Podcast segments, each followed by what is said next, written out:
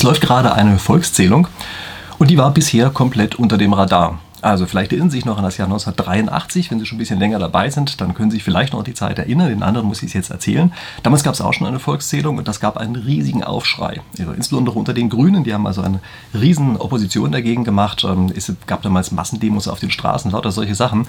Ähm, diesmal haben wir praktisch nichts davon gehört, bis plötzlich, schwupps, die Volkszählung auf einmal da war. Ähm, vorher haben wir nichts davon gehört. Und ich möchte deshalb in diesem Video hier einfach mal so ein paar kleine Fragen zu diesem Thema nachgehen. Ich möchte nämlich einmal der Frage nachgehen, wie schlimm ist eigentlich eine solche Volkszählung heutzutage? Also sind die Bedenken von damals jetzt eigentlich komplett weg oder sind vielleicht doch noch welche übrig geblieben? Und insbesondere möchte ich der Frage nachgehen, wie können eigentlich die Daten missbraucht werden? Also können sie missbraucht werden und wie können sie missbraucht werden? Und da gibt es insbesondere die Vermutung, die könnten vielleicht für einen Lastenausgleich verwendet werden. Und äh, auf den Fall, also auf die Situation oder Frage möchte ich nochmal besonders eingehen. Und dann ist natürlich die Frage, wie gut sind wir eigentlich heutzutage vor diesen ganzen Auswüchsen, die da dran hängen, geschützt. Also, das sind die Dinge, die ich in diesem Video hier machen möchte. Für den Fall, dass Sie hier neu bei mir sind, ich mache jede Woche ein spieltheoretisches Video, also lege Spieltheorie ein bisschen weiter aus. Das sind oft auch irgendwelche Wirtschaftsfragen, Statistikfragen, solche Sachen. Also, falls Sie das interessiert, dann ähm, können Sie gerne bei meinem, äh, bei meinem Kanal hier mit dazukommen, indem Sie einfach mal den Kanal abonnieren und am besten auch gleich die Glocke aktivieren. Und wenn Sie das getan haben, dann springen wir jetzt mal zurück in das Jahr 1983. Und ich blende Ihnen dafür einfach mal zwei Spiegeltitel Titelseiten aus der damaligen Zeit ein. Und wie Sie daran sehen können, ist, das war ein wahnsinniges Thema damals. Also wenn Sie es zweimal tatsächlich schaffen, mit einem Thema auf die Titelseite des Spiegel zu kommen, dann heißt das, es muss schon ein richtiges Thema gewesen sein. Und so 1983 muss man auch wissen, das ist ein Jahr vor dem George Orwell-Jahr. Also viele kennen ja heutzutage dieses, diesen Roman 1984 gar nicht mehr.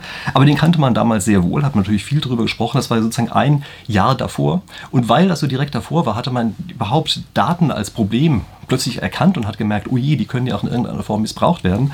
Und das ist eben der Grund dafür, dass es damals so wahnsinnig hochgekocht wurde. Und das war auch ein echter Booster damals für die Grüne Partei. Also die Grünen waren eigentlich diejenigen, die damals am stärksten sich auf die Fahnen geschrieben haben, da müssen wir irgendwas machen und da, dagegen muss man doch irgendwie vorgehen und solche Sachen. Und dann hat es tatsächlich auch, äh, also wurde die Volkszählung erstmal in dem Jahr selber gestoppt, konnte so in der Form, wie sie ursprünglich geplant war, ähm, nicht durchgeführt werden. Ja. Und es gab dann später ein äh, Verfassungsgerichtsurteil 1987 und damals war das Bundesverfassungsgericht noch tatsächlich auf der Seite der Bürger und hat tatsächlich einfach wesentliche Riegel davor geschoben. Also hat äh, auf eine, also mit sehr vielen Vorgaben klargemacht, was eigentlich bei so etwas geht und was nicht geht. Und ähm, das, daran merkt man, äh, dass solche Sachen durchaus was bringen. Ja, dass die Leute damals, weiß ich, plötzlich auf ihren Klingelschildern Schildern nicht mehr ihren Namen stehen hatten, da stand plötzlich Volkszählungsboykott drauf. Ja. Man merkt, solche Sachen Sachen äh, führen dann eben mitunter auch dazu, dass sich tatsächlich irgendetwas ändert. Und es hat sich dann tatsächlich auch dauerhaft etwas geändert, nämlich daraus ist der Datenschutz entstanden, so wie wir ihn heute auch noch kennen. Also der Datenschutz, der im Augenblick umgesetzt worden ist,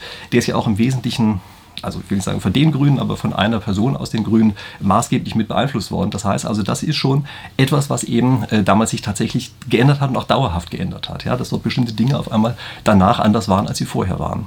Und was ist jetzt 19, äh, äh, nicht mehr 1900, sondern 2022, also jetzt, jetzt ist auf einmal die jetzige Volkszählung, die wir haben, komplett unter dem Radar.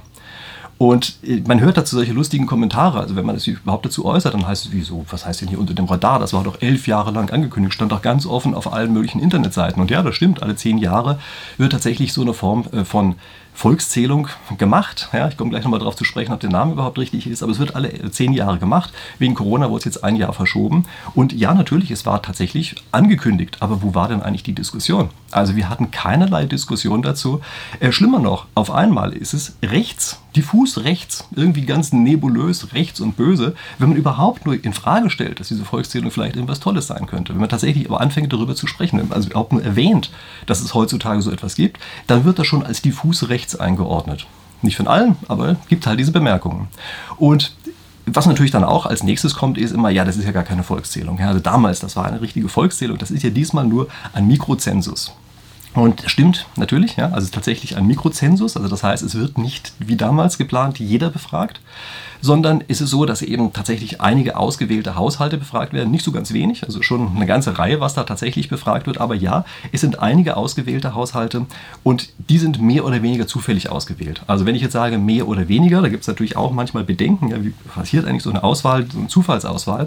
Das ähm, funktioniert im Prinzip so, dass man versucht, repräsentative, eine repräsentative Stichprobe zusammenzusetzen. Das heißt also, man sagt, bestimmte Merkmale sind in der gesamten Bevölkerung wichtig und sind auf eine bestimmte Art und Weise verteilt und genau genau diese Merkmale wollen wir auch in, dem, in der Stichprobe, die wir erheben, ebenfalls mit abgebildet haben. Und deshalb ist es also, man bricht sozusagen die gesamte Bevölkerung runter in kleinere Gruppen und innerhalb dieser kleineren Gruppen wählt man dann zufällig aus. Und das macht man auch tatsächlich zufällig, äh, weil das aus statistischen Gründen eigentlich das beste Verfahren ist, was man dann haben kann. Ja, würde man da noch auf eine andere Weise eingreifen, würde die Qualität der Daten zurückgehen. Deshalb macht man das tatsächlich zufällig. Und es gibt in diesem Fall auch noch die weitere Besonderheit, dass wohl einige tatsächlich absichtlich mehrfach befragt werden. Also die, die beim letzten Mal dabei waren, einige von denen werden diesmal absichtlich auch wieder diesmal mit reingenommen, damit man gleichzeitig noch Längsschnittdaten erheben kann. Ja, das ist die Art und Weise, wie die Leute äh, ausgewählt werden. Das ist also die Geschichte mit dem Mikrozensus. Und es wird jetzt immer gesagt, ja, das ist hier gar keine Vollerhebung. Es wird hier gar nicht jeder gefragt, das ist auch keine Volkszählung.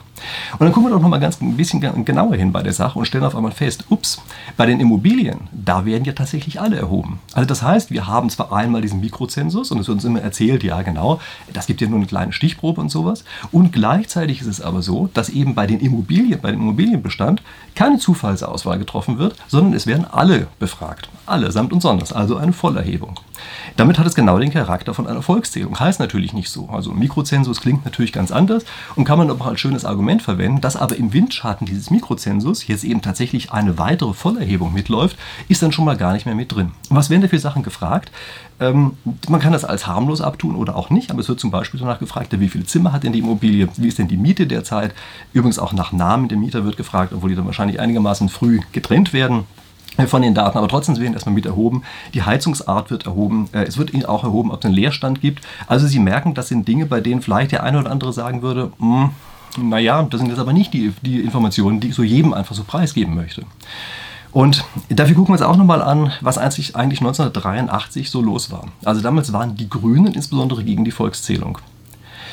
Was war damals das Hauptmotiv? Also ein großes Motiv war damals, dass die Grünen zu Recht, wie ich jetzt sagen würde, damals ganz klar die Position vertreten haben, dass sie gesagt haben, mal langsam, die Computertechnik ist vorangeschritten, man kann auf einmal mit Daten viel mehr machen als vorher. Es gibt welche, die gerade an der Macht sind, die wollen diese Daten absaugen und die wollen auf die Art und Weise sozusagen noch mächtiger werden. Also finde ich eine völlig valide Argumentation, die damals getroffen worden ist. Da wurde gesagt, naja, dann sind wir mal lieber ein bisschen vorsichtig und sorgen dafür, dass diejenigen, die gerade am Ruder sind, eben nicht noch stärker äh, sich dort ausbreiten können. Warum gilt dieses Argument 2022 eigentlich auf einmal nicht mehr? Na, gucken wir mal hin, wer gerade regiert, und dann stellen wir fest, ups, das sind ja genau diejenigen, die damals dagegen waren. Das sind ja jetzt selber diejenigen, die an der Macht sind. Das sind ja selber diejenigen, die jetzt davon profitieren, dass sie genau diese Mittel zur Hand haben. Und auf einmal sieht man, gibt es auch keinen so großen Widerstand mehr. Das heißt, Sie können normalerweise durch einfaches Analysieren der Interessenslage, können Sie sofort rauskriegen, ja, was will man denn eigentlich? Und das ist ein ganz typischer Fehler. Also es ist ein ganz typischer Fehler, den wir Menschen immer wieder machen, dass wir uns tatsächlich von der Situation, in der wir gerade sind, verleiten lassen, zu glauben, das, was man gerade an vielleicht auch problematischen Dingen tut, das trifft dann nur die anderen, wenn man gerade selber derjenige ist, der hier in einer Machtposition drin sitzt. Und also ich habe Ihnen ja schon gesagt, das ist ein spieltheoretischer Kanal bei mir, für den Fall, dass Sie mich nicht kennen. Bei der Spieltheorie geht es ja immer darum, dass man sich auch in die andere Seite hineinversetzt, eine gewisse Denktiefe laufen lässt, ja, sagt, was bedeutet das denn eigentlich auf einer absoluteren, allgemeineren Ebene? Und äh, wir lassen uns eben sehr stark beim normalen Denken von der jetzigen Situation verleiten. Wir haben das Gefühl, wenn wir jetzt gerade selber in der Macht sind und das ausnutzen können, dann ist ja gar kein Problem, wenn wir das machen. Und das Problem ist, ist es eben doch ein Problem, weil das kein Dauerzustand ist. Also es kann sehr gut sein, dass es irgendwann mal in andere Hände gerät. Und dann auf einmal wird es eben plötzlich doch zu einem Problem von denjenigen, die bisher gesagt haben, Schultern zucken, naja, kann ja nicht so fürchterlich schlimm sein. Und es gibt da ein spieltheoretisches Konzept, was ich in diesem Zusammenhang für extrem wichtig halte. Das nennt sich Veil of Ignorance. Also auf Englisch ein Schleier des Unwissens oder sowas. Ja, können wir es am besten auf Deutsch übersetzen, Schleier des Unwissens. Und das ist eine Idee, dass man eine Situation erst beurteilt, bevor man weiß, in welcher Rolle man sich eigentlich befindet. Also man fragt sich erst, findet man Datenschutz zum Beispiel gut oder schlecht, bevor man weiß, ob man derjenige ist, der Zugriff auf die Daten hat oder derjenige ist, der sie zwangsweise abgeben muss. Dann überlegt man sich, was ist denn das allgemeine Prinzip, was man hieraus ableiten kann und welche Position würde man denn vertreten, wenn man jetzt beide Seiten gleichermaßen mit berücksichtigen muss? Und dann trifft man erst seine Entscheidung. Das ist beispielsweise auch ganz wichtig, wenn Gesetze erlassen werden. Viele Gesetze sind eigentlich aus einer Situation heraus entstanden und entstehen aus der Situation, dass eine Gruppe glaubt, sie habe gerade das Sagen und kann damit eben ihre Position durchdrücken.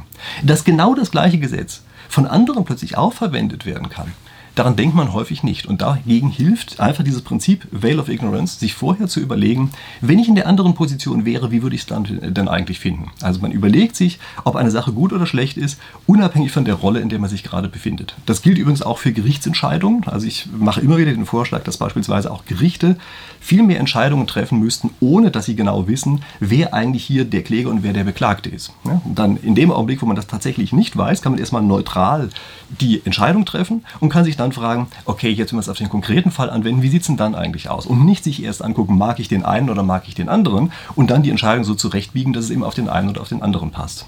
Und versuchen wir jetzt einmal ein bisschen neutraler drauf zu gucken auf das, was wir im Augenblick bei, bei Mikrozensung und dieser Immobilienzählung haben. Also, der Datenschutz, den wir heute haben, ist definitiv besser, als er 1983 gewesen wäre oder als er damals war. Das ist gar keine Frage. Der Datenschutz ist heute wesentlich besser und das Verfassungsgericht hat damals, wie gesagt, ja noch im Sinne der Bürger entschieden und es hat einfach sehr viele gegen die damals regierenden Politiker durchgesetzt.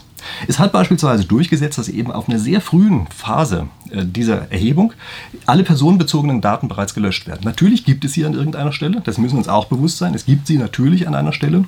Natürlich werden dort auch Plausibilitätschecks gemacht und sowas. Also nicht so, dass man einfach ganz anonym irgendwelchen Quatsch dort reinschreiben kann. Ja, das ist es nicht. Aber die Daten werden eben tatsächlich frühzeitig getrennt.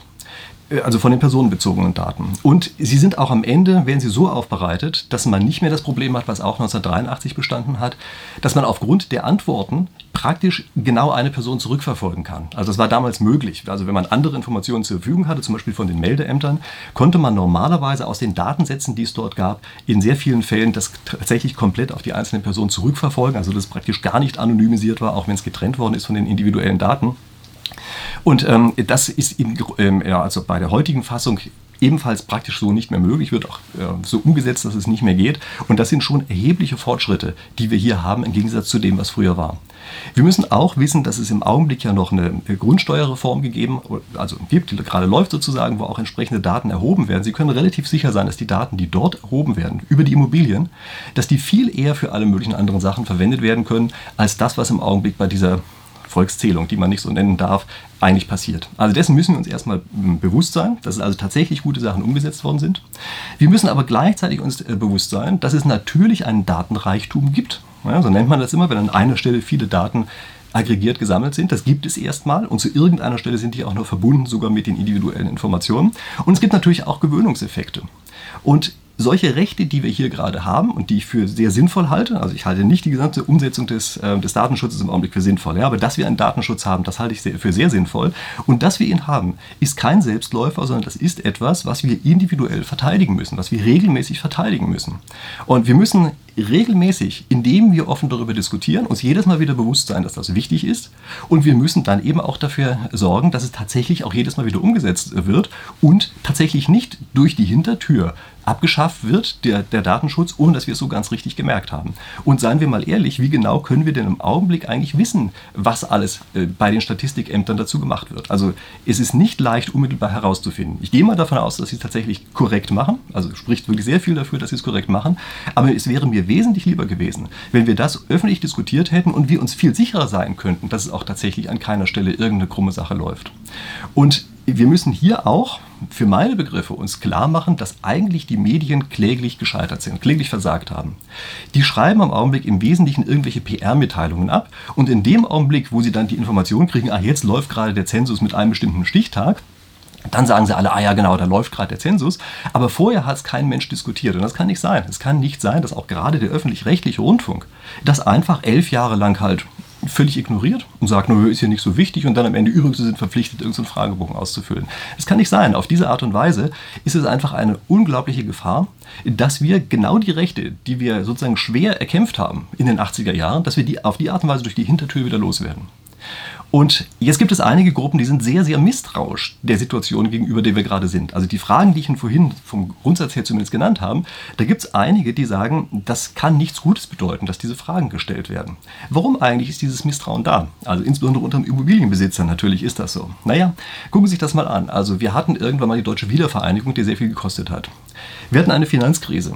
Wir hatten eine Euro-Krise, wir hatten eine Corona-Krise und wir haben jetzt eine Ukraine-Krise. Und jedes einzelne Mal, haben alle gleichartig reagiert. Es wurden die Kreditschleusen geöffnet ohne Ende. Also wurden Kredite aufgenommen, dass man sich überhaupt gar nicht mehr vorstellen kann. Jeder hat gesagt, er ist hier eine Sondersituation, müssen wie die wilden Kredit aufnehmen. Wir kennen die Geschichte von der EZB, dass die praktisch sämtliche Stabilitätsregeln einfach verletzen, dauerhaft verletzen.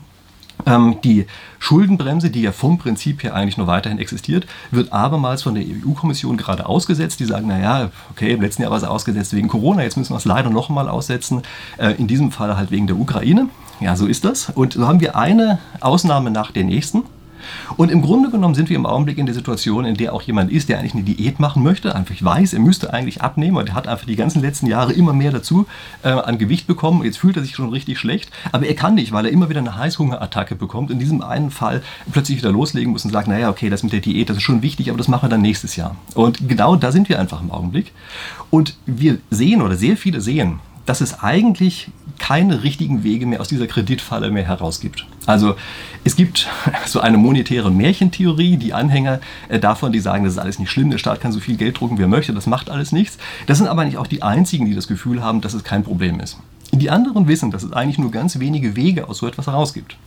Der Weg Nummer eins ist, dass man ein Wirtschaftswachstum hat, und dieses Wirtschaftswachstum so stark ist, dass es die Schulden im Grunde genommen so weit entwertet, dass es nicht weiter wichtig ist. Das hat man nach dem Krieg, also nach dem Zweiten Weltkrieg.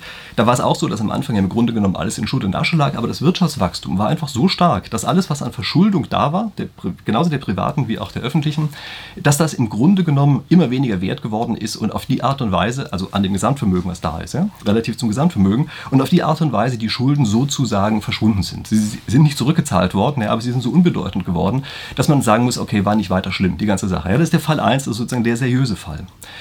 Gucken wir drauf, wie realistisch ist das eigentlich, dass wir im Augenblick ein solches Wirtschaftswachstum hinlegen werden, und zwar über längere Zeit hinweg, wie wir es damals nach dem Krieg geschafft haben. Und ich glaube, man braucht kein Hellseher zu sein, um zu wissen, dass das wohl so nicht kommen wird. Und was gibt es denn dann noch? Naja, dann gibt es eigentlich nur noch unseriöse Wege. Dann gibt es nämlich einen Weg, der auch noch nach dem, Sta äh, nach dem ähm, Zweiten Weltkrieg angewandt worden ist und übrigens auch zu anderen Zeiten in der deutschen Geschichte. Nämlich, der Staat sieht, es gibt ja jede Menge Vermögen im Land und wenn der Staat zu stark verschuldet ist, dann greift er einfach auf diese entsprechenden Vermögen zu. Und die Kriegsgeneration hat das erlebt. Also ich kenne selber noch genügend Augenzeugenberichte von Leuten, die genau, die wissen, dass in Wohnungen plötzlich Flüchtlinge einquartiert worden sind das war damals ganz normal. Also ich kenne, wie gesagt, selber die Augenzeugenberichte, die dort selber auch einquartiert worden sind, also auch aus der anderen Sicht, ja, von denen, die die Flüchtlinge waren, kenne ich das, dass sie plötzlich in die Privatwohnung bei wem anders reingekommen sind und das fanden die natürlich nicht besonders toll, wie Sie sich sicherlich vorstellen können. Ja. Und das ist natürlich genau auf diese Art und Weise entstanden. Man muss ja erstmal sehen, wo steht denn irgendwas leer und deshalb hat gerade diese Generation auch ein extremes Misstrauen nach solchen Fragen. Ja, wenn da also plötzlich jemand zu zweit in einer Dreizimmerwohnung wohnt, dann sagen die sich, oh je, heißt denn das vielleicht, dass hier tatsächlich jemand einquartiert werden muss. Wie gesagt, das sind Erfahrungen aus Zeiten, die damals tatsächlich so stattgefunden haben. Das sind keine Erfindungen, sondern das sind Dinge, die genauso existiert haben. Genauso der Lastenausgleich. Äh, auch da kenne ich tatsächlich von denen, die betroffen waren, entsprechende Berichte. Das geht folgendermaßen, Sie haben ein Haus, dieses Haus ist schuldenfrei, und dann heißt es ganz einfach, Sie kriegen vom Staat hier eine Zwangshypothek auf dieses Haus aufgebrummt die auch hoch sein kann. Also das kann so bis 50 Prozent, glaube ich, äh, des Wertes dieses Hauses konnte da als Zwangshypothek drauf geknallt werden. Das zahlen sie dann über die nächsten Jahrzehnte hinweg zurück. Das heißt, sie haben hier praktisch eine Sondersteuer für Immobilienbesitzer. Und zwar eine sehr hohe Sondersteuer. Also nicht so ein bisschen, ja, sondern das Haus, was sie schon einmal abbezahlt haben, wovon sie gedacht haben, das wäre ihr Haus, dieses Haus auf einmal zahlen sie dann noch ein weiteres Mal, zumindest zur Hälfte, ab. Und das sind dann die Vermögenswerte, die auf diese Art und Weise eben einkassiert werden vom Staat, damit er bestimmte andere äh, Verpflichtungen bedienen kann, die er vorher eingegangen ist. Das Ganze nennt sich also Lastenausgleich, wie gesagt. Ja? Und man muss sich jetzt die Frage stellen, ist eigentlich diese, äh, sozusagen diese Erfahrung, die ja noch in den Köpfen drinsteckt, steht die eigentlich wieder unmittelbar bevor? Und da gibt es sozusagen eine gute und eine schlechte Nachricht. Also die gute Nachricht ist, ich halte es für extrem unwahrscheinlich, dass ein Lastenausgleich unmittelbar bevorsteht. Also, dass das jetzt direkt kommt, da deutet eigentlich nicht viel darauf hin und das lässt sich wahrscheinlich auch nicht so ganz leicht im Augenblick durchsetzen. Also das ist, glaube ich, schon erstmal die gute Nachricht, die da ist. Und man könnte das natürlich auch noch in Frage stellen, aber da denke ich, vertraue ich sozusagen auch noch stark genug an unsere Institutionen, dass das zumindest im Augenblick nicht wirklich akut ist. Aber, und jetzt kommt es ein wesentliches Aber, je mehr wir uns an Erhebungen dieser Art gewöhnen, desto wahrscheinlicher wird natürlich, dass man so etwas auch einfach machen kann. Also wenn wir jetzt in einem mehr oder weniger harmlosen Fall einfach bedingungslos zustimmen und sagen, ja, kein Problem, der Zensus ist völlig in Ordnung, wir geben diese Informationen alle raus, der Datenschutz ist ja gewahrt und so weiter, dann erhöhen wir natürlich die Wahrscheinlichkeit dafür, dass es immer mehr in einer Form diese solche Daten erhoben werden, verwendet werden, dass eben tatsächlich beispielsweise auch ein Lastenausgleich damit auf einmal möglich ist. Wir müssen uns deshalb bewusst sein, dass auf diese Art und Weise wir Entwicklungen ermöglichen, die im anderen Fall eben nicht so einfach ermöglicht oder möglich gewesen wären. Und das nächste bei der Sache ist, wo Daten erstmal sind, haben Sie normalerweise anschließend auch Begehrlichkeiten. Also denken Sie beispielsweise mal dran, dass wir hier in Restaurants eine Zeit lang auch immer unsere Anschrift und solche Sachen hinterlassen haben. Da hieß es ja auch, das wird zu nichts anderem verwendet. Nichtsdestotrotz konnte man von Fällen lesen, in denen dann beispielsweise für Strafbehörden eben doch auf diese äh, Listen zugegriffen worden ist und die gesagt haben, ja, jetzt geht es ja um den Mord und jetzt ist es so unfassbar wichtig, dass wir doch mal kurz diese Listen auswerten müssen, um nachzusehen, ob wir nicht vielleicht den einen oder anderen Mörder finden. Und Sie merken, auf diese Art und Weise werden eben Dinge, die einmal sozusagen als Schutz vorgesehen waren, werden leicht, erst leicht und dann immer stärker werdend ausgehöhlt und sorgen eben dafür, dass da, wo Daten sind, wir auf einmal auch diese Begehrlichkeiten haben und plötzlich Dinge umgesetzt und möglich werden, die man im anderen Fall schon gleich im Keim vorher hätte ersticken können. Und das ist keine Gefahr, die einfach abstrakt ist, sondern es ist eine Gefahr, die natürlich ständig da ist. Und das, deshalb ist es so unglaublich wichtig, solche Dinge immer wieder zu hinterfragen und immer wieder auch eine öffentliche Diskussion dazu zu haben. Und wenn wir bei dieser öffentlichen Diskussion sind, äh, eine völlig unrühmliche Rolle in meinen Augen spielen die derzeitigen Faktenchecker. Also es ist äh, offenbar irgendwie anscheinend im Jahr 2019 oder so etwas auf Facebook und anderen sozialen Medien was rumgegangen, dass also ein neues Lastenausgleichsgesetz bereits beschlossen worden sei, was dann 2024 in Kraft tritt, um die Impfschäden äh, bedienen zu können. Okay, also das ist eine wüste Sache und wahrscheinlich ging es da im Wesentlichen darum, dass man einfach Clickbait betrieben hat. Also das ist ja ein einträgliches Geschäft. Ja? Man erfindet mehr oder weniger solche Sachen oder deutet irgendetwas anderes um, um auf diese Art und Weise letztlich halt, naja, sehr viele Klicks zu kriegen. Ja? Also sehr viele dieser Dinge basieren, glaube ich, letztlich auf Methoden dieser Art. Und jetzt kommt also ein Faktenchecker an und checkt, das, was dort gesagt worden ist, 2019 ist Quatsch. Okay, ja, das stimmt, das ist Quatsch. Das Schlimme bei der Sache ist, viele schließen jetzt daraus, weil das, was 2019 nicht gesagt worden ist, nicht zutrifft, deshalb kann es überhaupt gar kein Lastenausgleichsgesetz geben. Und das ist vollkommener Quatsch. Also es gibt natürlich eins, ja, aber keins, äh, was sozusagen missbraucht werden kann. Ja.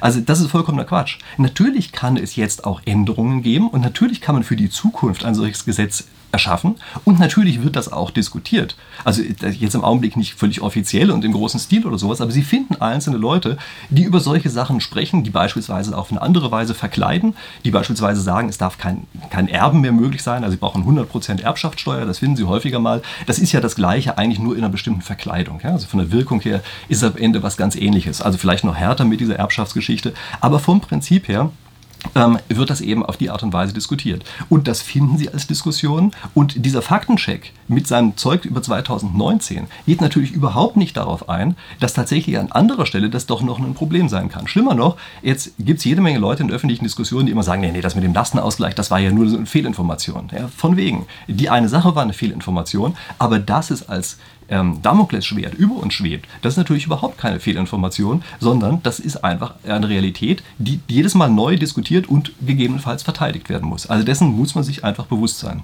Und das nächste, was man als Argumentation immer hört, ist, das ist ja rechtlich gar nicht möglich. Ja, natürlich ist ein Lastenausgleichsgesetz oder Lastenausgleich in der Form, wie ich ihn eben beschrieben habe, ähm, ist natürlich rechtlich problematisch. Aber Stellen Sie sich bitte einfach mal vor, man hätte Sie vor fünf Jahren gefragt, ob es in großem Stil Berufsverbote geben würde, ob das Bundesverfassungsgericht das auch akzeptieren würde.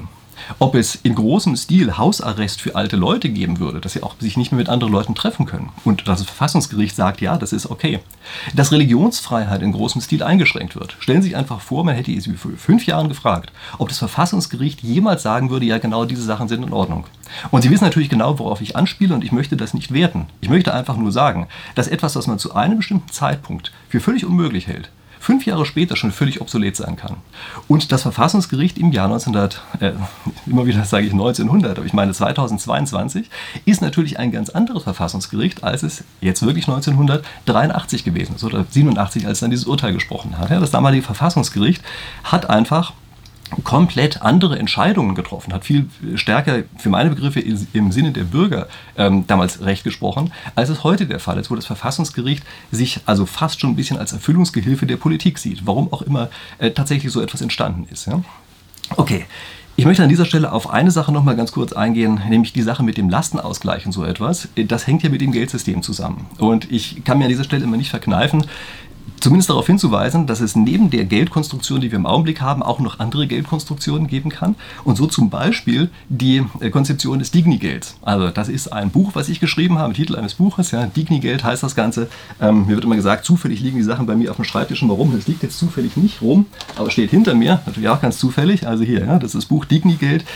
Da gehe ich auf Geldkonstruktionen ein und dieses Digni-Geld, das ist eine Geldkonstruktion, die anders ist als das, was wir im Augenblick kennen und bei der sozusagen der Gegenwert des gesamten Vermögens in das Geld eingebaut ist.